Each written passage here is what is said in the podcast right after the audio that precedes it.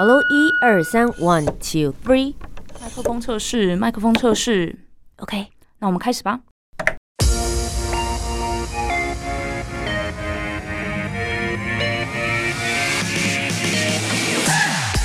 很会说，很会讲，不再是广播主持人的专利。Podcaster 没有限制，没有框架。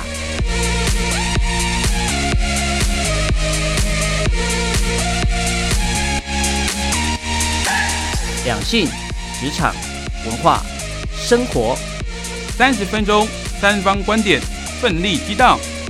我是涂杰，我是苏珊，和播客一起播客闹闹。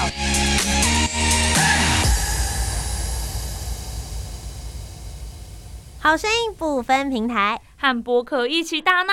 欢迎收听播客我是苏珊。今天要跟大家聊聊，外国的月亮真的比较圆吗？好像是哎，很多人说比上不足，比下有余。以前古代更有一个名言：“既生瑜，何生亮。”看来人生一生出来之后，就是不断的在被比较，没错，但被比较的心情很难过。我会觉得自己好像没办法生存在这个世界上。难道我就这么烂吗？但有的人真的是靠着比较在努力的往上爬，激励自己的。你对于比较有什么感觉呢？今天为大家邀请到的可以说是比较界的达人，没错，他真的很会比，而且把自己比得越来越往上爬嘞。到底是哪一位播客呢？我们就一起来认识他。播客 VIP，今天我们邀请到是哈拉充能量的艾米，欢迎。耶嗨，大家好，我是艾米。哈拉充能量这个节目呢，是以生活啊、感情、直男闲聊为主的，他们的听众非常非常多。我有问题，你刚刚有讲到直男，但是他的名字叫艾米，为什么名字叫艾米啊？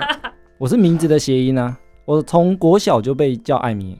所以你的英文名字也是 A M Y 哎，不是，工作上不是，哦，工作上不是，私底下朋友会叫艾米。还是说这就是你的小心机？希望大家因此而引起好奇心，然后自我介绍的时候也可以来聊一下这件事。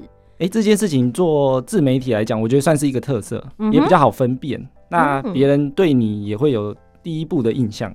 第一步印象就是，如果还没看到脸的时候，艾艾艾米是男生还是女生？我听他们节目是男生，那他名字是女生。引起讨论，对不对？对，对，这就是一个小小的小心机原来了如。此。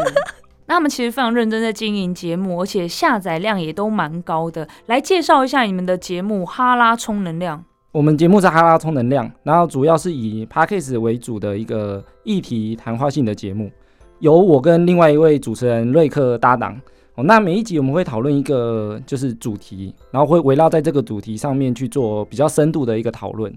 那我们主要呢，呃，我这边会负责就是做知识点的补充跟议题的阐述，那瑞克就会代表听众的意见去回答问题或问问题，然后把我们想要讲的东西慢慢把它整理出来。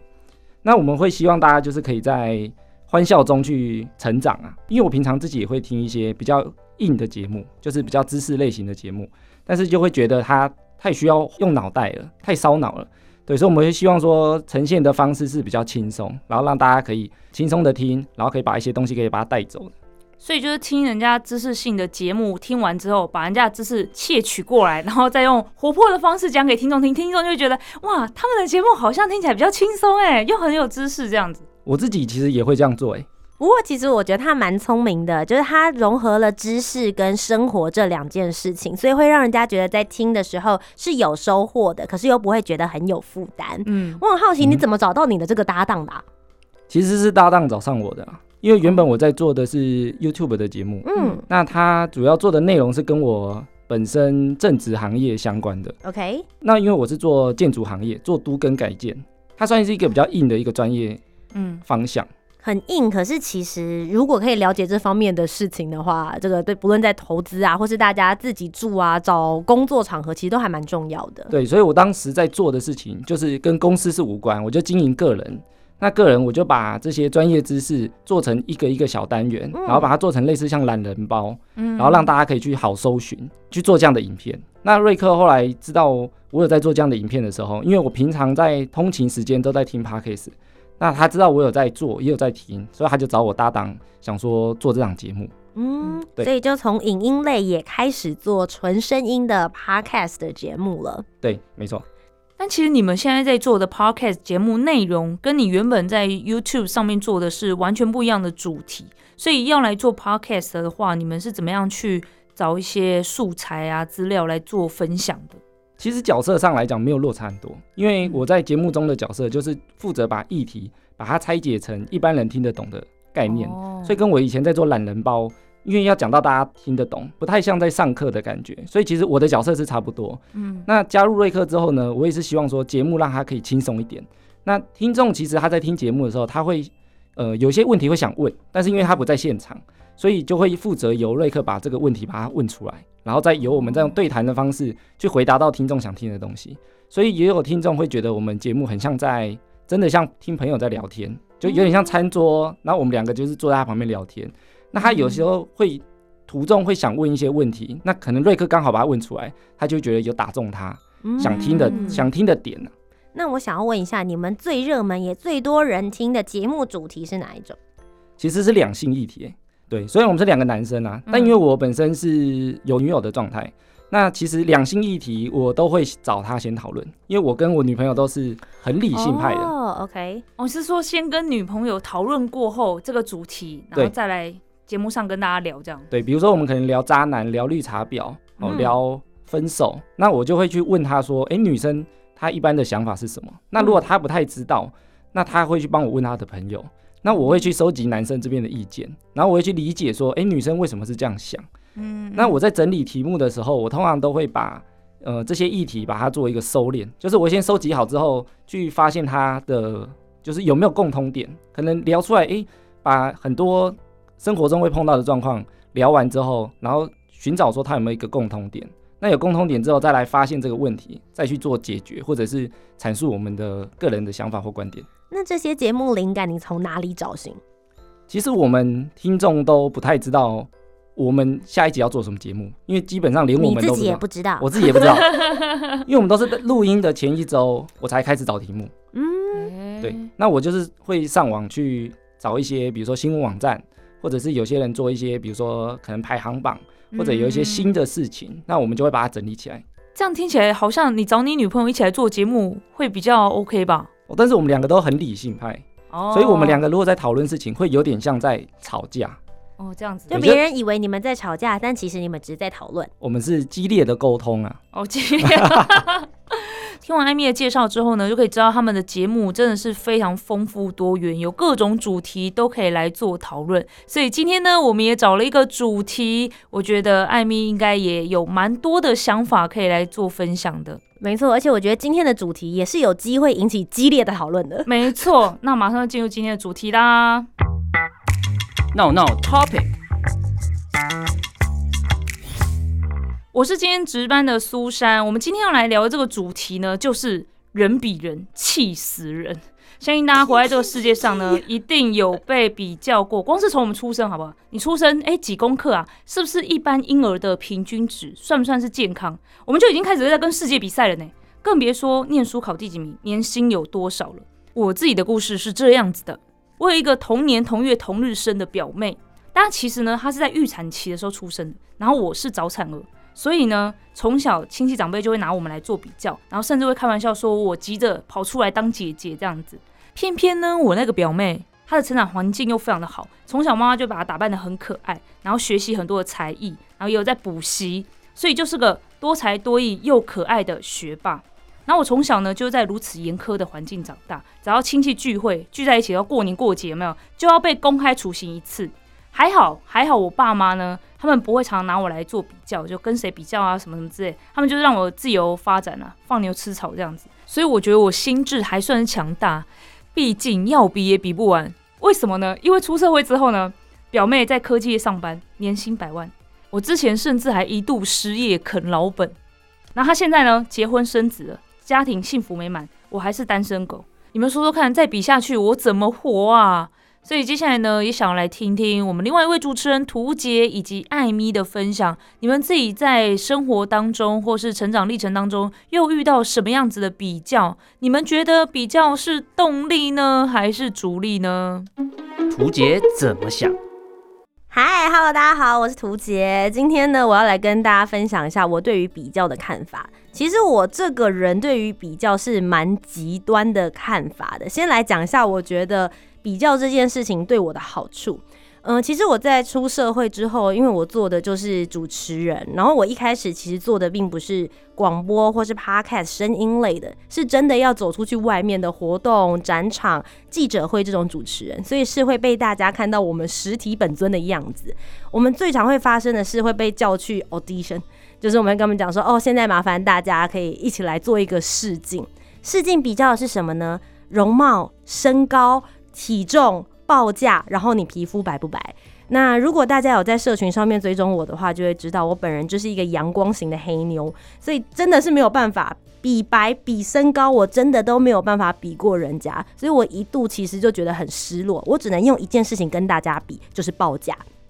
当你在这方面比不过别人的时候，你只好一开始在出道的时候先自贬身价，让别人说好啦，至少他是这个口条没有问题，然后价格也觉得非常非常的合理。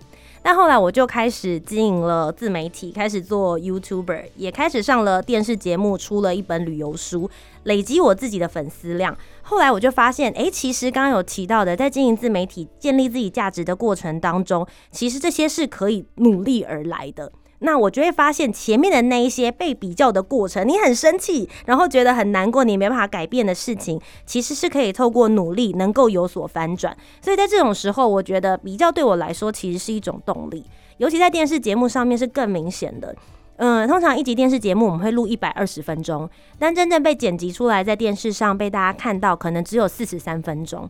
所以人家不是有很常说那个女明星大家会勾心斗角，要把别人推出整个荧光幕之外吗？我觉得某种程度来说是真的，但另外一方面你也会去思考说，为什么他们会留下对方讲的话，而不会留下你的？是不是你讲话不够精准？是不是你讲的故事不够有趣？或者是你的观点不够新颖？我觉得这些比较是能够呃让我继续往上努力的动力。不过有一个程度的比较，是我这辈子真的都不想再有，非常不喜欢的，也就是刚刚苏珊讲到的兄弟姐妹，还有前女友。我觉得前女友这种生物，或是前男友这种生物呢，我想这世界上没有人喜欢被跟他们比较，因为其实他已经某种程度来讲，就是一个很虚幻的存在，他是一个传奇人物诶。前女友是永远就一直在那边，她不会消失，然后也不会从你男朋友生命中离开过的一个状态。而且你比较的过程，你有时候只是获得一种自己的嫉妒心跟很生气。我反而觉得这种比较就绝对会成为阻力，是我非常不喜欢的。播客这样说，我是哈拉充能量的艾米。首先呢，我觉得我们现在活在一个充满比较的一个社会。不管是我们的家人、工作、学业、朋友，或者是我们的伴侣，任何事情都会受到比较。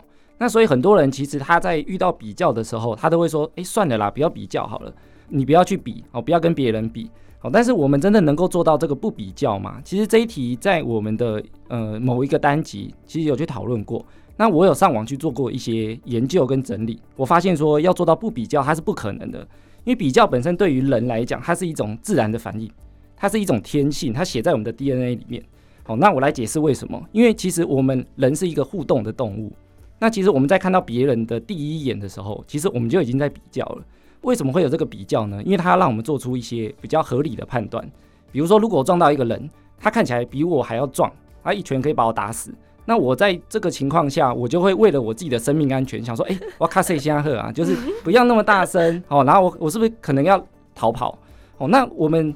生活中呢，比较会让我们做出比较好的选择。比如说，我们要上班，我们会选择车比较少的路，让我们比较快到达公司；或者是我们要过一条河，我们会看说，诶，哪一个路线它比较不危险，让我们做出比较合理的判断。哦，那或者是说，呃，如果我本身是一个应届的毕业生，比如说我是电子系毕业的，那我可能去科技公司，我会相对来的有优势。那如果失去了这个比较的环节，基本上你很多事情都没办法做判断。因为你没有一个比较的基准点，所以其实我们生活中的任何事情，轻重缓急，其实我觉得都是比较出来的。那既然比较，我们知道说它不可避免的话，那我觉得要处理的就是比较之后的心态。讨论这一题的议题来讲，我觉得主要会锁定在比较之后的心态，它要如何去做处理，才会获得良好的后续发展。你怎么想呢 Let's？Battle。所以根据艾米刚才所说的，欺善怕恶根本就是我们的天性啊！我刚才突然听到那个情境的时候，我就有一种啊，对耶，我好像也是这样子。但我觉得艾米，你刚刚没有讲到你自己人生有曾经被比较过吗？随时啊，因为我前面其实有提到说，呃，我们人生其实充满比较。那我基本上是呃，我自己是一个竞争意识很强的人，嗯所以我很希望去比赢这件事情。嗯，所以我会一直在我的生活中去找竞争的机会。所以你在求学过程当中一直都是第一名，或是都是班上前几名的那种吗？我没有到第一名，但是基本上我做很多事情，基本上都是会在前段班。嗯，因为我在做事情的时候，我自己的习惯是会先动脑想一想，然后如果我输了，或者是如果我不如别人，那我就会去想说，诶，为什么我会输？嗯那关键点是在哪？然后我会去发现说，对方可能哪里比我强，我去补充。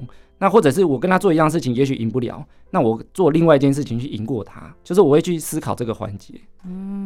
所以就是在这种常常跟人家比较、很有竞争意识的状态下长大就对了。诶，没错，可是这听起来你的比较都是有意义的，因为你比较完之后，你会去思考你为什么输的原因，然后你会去想说你，那你接下来要不要跟他竞争吗？还是也有可能就觉得，好，我比较完之后这件事情我其实也没那么在意，不需要赢他，我就转战其他跑道。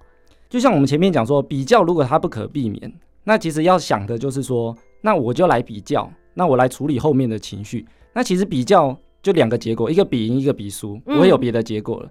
那比赢呢，基本上如果在一个一直赢的环境，它也不是很好。比如说，如果我念书，我都完全不用看书，我就可能考第一名，那基本上我也丧失了看书的那个努力的动力。因为我都不用看，我就可以考第一名。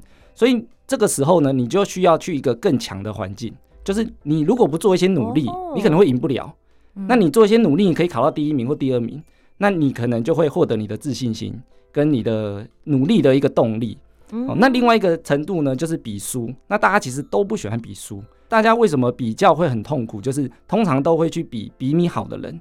对嗯对你不会去看到比你下面的人，比如说，如果有有人比你有钱，那你绝对不会是最穷的那一个，你也不会是台湾最穷的那一个人，或者肚子最饿的那一个人。嗯所以基本上我们大家会为什么这么不喜欢比较，就是因为我们都是往好的方向去比，那我们就会一直落入那种比不赢的心态。比如说，如果在一个班级，我怎么努力，我怎么用功读书，我都是最后一名，那有可能你就会被打击信心。那也许不是你不认真或者你不用功，而是那个环境错了。嗯，对，所以其实像我们在考试分级分班，它有点像一个阶段性的测试，它把你分成三个等级，好的等级呢跟别的学校好的等级，大家把它凑在一起，那他们的程度会相当。那程度相当的时候，大家做一些些努力，他就可以赢别人的时候，那他就有那个努力的理由。那假设他在这个环境里，他持续的赢过对方，或持续的输给对方，那就是下一个分级的阶段。那所以我觉得有些人他假设说他在他的家庭里面，他可能常常受到，比如说父母的比较，或者是呃兄弟姐妹的比较，那也许是那个环境不是很适合他。那或者是在工作上也是，比如说他在工作上，他在这个职位，他永远得不到成就感。嗯，那也许是这个职位的错，不是他在这里不认真，或者是他为什么不去认真的问题，或者是他为什么受到比较是不公平的。其实比较到处都在，而且是绝对会有。对，所以我觉得处理后面的心态，他是会是比较健康的。哎、可是如果是家里的人会拿你来做比较，你也没办法，难道离家出走吗？其实我觉得可以、欸，不行吧？这是什么鼓没有啦，励啊？避远一点。就是如果有人真的想，因为其实就是人生是自己的啊，嗯那生活其实也是自己的。那我觉得有些关系，它为什么很容易被情绪勒索，就是因为关系太近，你很难切开。哦，比如说你在一个班级里被欺负，你很难说转学就转学，但是你可以适度的把它迁离远一些。嗯，对。那我们应该要怎么样去面对这些事情呢？就是如果说你真的是也没办法离开这样的环境，可是你就是可能会遭受这样的比较，可是你也觉得说你可能要被打击信心了，我好像已经没有动力了。那你要如何去改变这样的环境，或是跟你在做比较的那些人，你要怎么样去跟他们沟通？呃，我觉得比赢比输之前啊，就是你比完之后，我觉得第一个要想的就是说这件事情是不是真的自己想要的。假设他是不想要的，那基本上你可以不要把注意力放在上面。比如说他比赢，他比我有钱，但是假假设我不是这么在意金钱，我可能在意的是成就感，我在意的是快乐。比赢比输基本上它不是那么重要，因为你已经想过这件事情不是你要的。嗯嗯那如果这件事情是你要的，基本上比输比赢，他也会两种心态，一种就是嫉妒哦，嗯比如说如果我比输了，但是我用嫉妒的方式，那你就会找很多理由跟借口去想说，哎他一定是因为他有钱，他一定有一个很好的爸爸，他有很好的家庭背景，所以才会导致他能做成我达不到的事情。嗯所以如果落入这种嫉妒的心态，基本上他有的东西不会变成自己的，因为你会嫉妒他，所以你会帮他找理由，说他一定是因为什么什么环境，他一定是因为什么环节才能完成这件事情。那所以你他的东西你永远会达不到，因为你不会想去学习。那像我前面讲说，我很喜欢去比较，那比输也没关系，比输我就会认知到说，诶，我自己可能有不足的地方，嗯所以它其实算一个发现。嗯那我知道了自己不足的地方，我就可能去请教他也可以。那我也许下一次可以比赢他。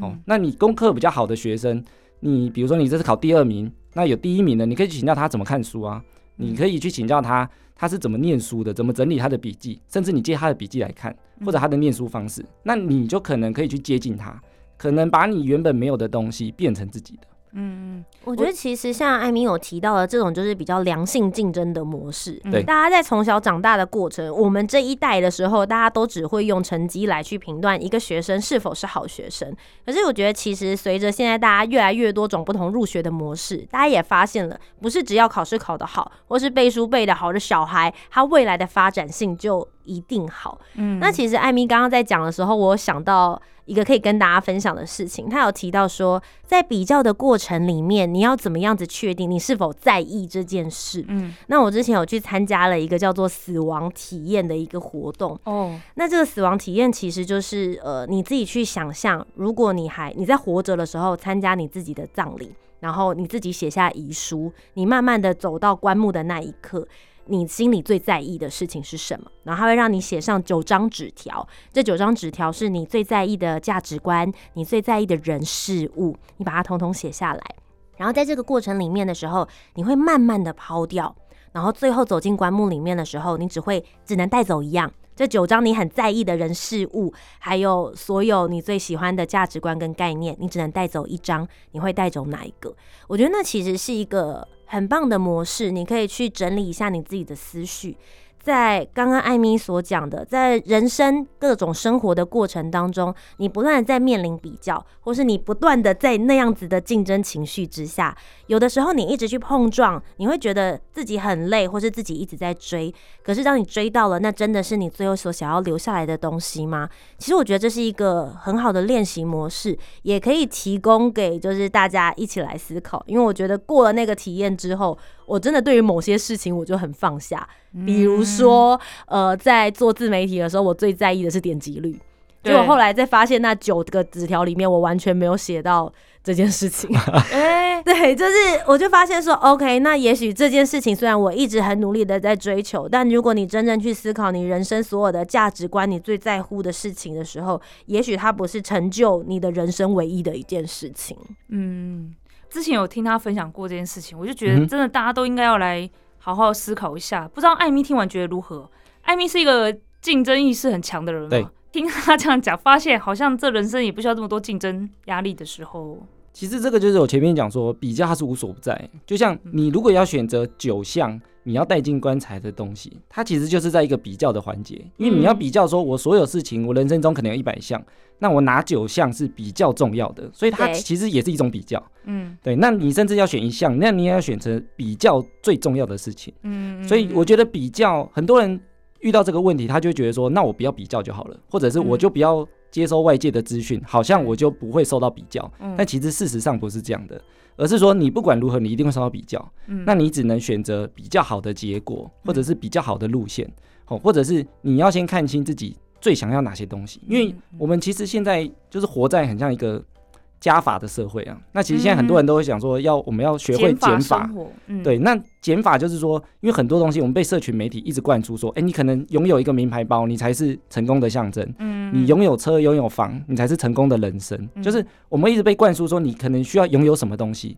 但其实你如果去审视一下自己，比如说像刚图杰说，哎、我你审视你最重人生中最重要的九件事或十件事情，那你就把你的人生排序一下，也许你就把目标放注在这十件事情上面就好了。嗯嗯，哎、那我们刚才讲到的东西都是可以努力的嘛？我们看到人家很好，所以我们就学习，那让自己变得更好，更有动力往前。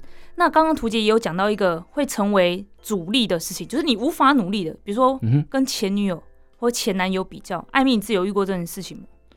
这个基本上是一个禁忌的话题啊。这就是非良性比较，而且你没有办法跟对啊，你没办法努力啊，女朋友不会突然说：“拜托，我前任才不会这样子呢”之类的。哦，不过我觉得这个就是，其实他在逃避吗？你你到底有没有遇过这种事情？我自己是比较少，因为我们、哦因为我的朋友算对象理性的，对我们都是很理性派的，嗯对。但是我觉得之前我们也其实聊到一本书叫《被讨厌的勇气》，它里面也就讲到课题的分离啊，就是这件事情到底属于谁的课题。嗯比如说前女友她过得好不好，我们很我们很常会觉得说，哎、前女友如果前任过得不好，我就很开心。对但其实她的人生跟自己是无关的。的思考。我说如果有人啊，不是我啦，我朋友，这对啊，我朋友系列这样。对，那这个其实是他他的人生是他的课题。那基本上，如果是我，我会希望他过得好一点，因为嗯他跟我是有关的啊。他现在在上节目，所以 其实背地里诅咒了很多，这个就是一个比较的求生意识了，对不对？嗯对那我想知道，因为其实你刚刚就有提到几个，大家如果要比较，可以良性的沟通、良性的竞争，或是理性的比较。但通常在比较的过程的时候，都会带种带一些情绪进去。如果是你自己，你算比较专家吗？这个对没对是要怎么样子？你有没有一个，比如说 SOP 或是几个小 paper 可以让大家可以把情绪放下来，然后理性的去比较出来，得到后面我应该要怎么做的结论？我觉得虽然有一句话，它是听起来很干话，就是跟自己比较。那其实我就一直在做这件事情。像我们在做节目，或者是个人的人生上来讲，我很重视一个是趋势，就是我的趋势要持续往上就好了，可能不追求爆红，好不追求一夕致富。但是如果我的趋势是持续往上，那才是我关注的一个目标。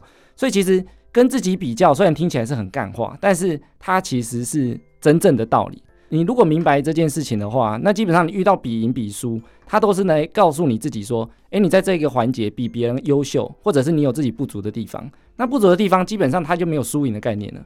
那你不足，你为了让自己更好，让自己往上，那你就去请教他，或者你就去问他怎么做，或者请他教你。所以其实我遇到各行各业，甚至是同业做的比我好的，其实我都会想去听他们的节目，或者去理解说，诶，为什么他会做得这么好？那我甚至会想去请教他，我不会觉得说，诶，我比他排名低，那我就很生气，或者我就觉得很气馁，或者觉得自己很烂。哦，那我所以我觉得跟自己比较，它算是一个前端需要先建立起来的一个概念。嗯我觉得艾米的分享告诉大家，是我觉得成功不是只有一种模式，或者是你想要的成功，你可以分阶段性的进行。不然的话，你会在不断的比较过程之中，你可能比得太高了，然后把自己淹没。不是有人就说吗？我活在我自己的时区。我觉得这对于在比较这件事情来讲，也许也可以给大家一个很好的建议。所以今天非常感谢邀请到了哈拉充能量的艾米，我觉得好像真的有充到一些能量的感觉。有啦，而且我必须要说，对我们来讲，其实也是一个很良性的竞争。我们找他来，最主要就是因为他们节目做的很好啊。对，我们今天就听听他到底怎么做的。对，就像他说的，我们就发现他节目做的很好，业配很多，所以我就找他来。没错，我先偷偷学他，对，就是这种概念。对，大家可以在哪些平台搜寻什么样的字串可以找到你们呢？呃，在各大 p a c k a g e 的平台或者是 YouTube 的频道，那我们后续其实也会办一些实体的活动，哦，那慢慢走出来跟大家碰面，只要搜寻哈拉充能量，哦，各个平台都可以找到我们。今天非常谢谢艾米，谢谢，谢谢谢谢。那如果大家还想听到我们专访哪位 podcaster，欢迎留言告诉我们哦。我是图杰，我是苏珊，我们就下周节目再见，拜拜拜。拜。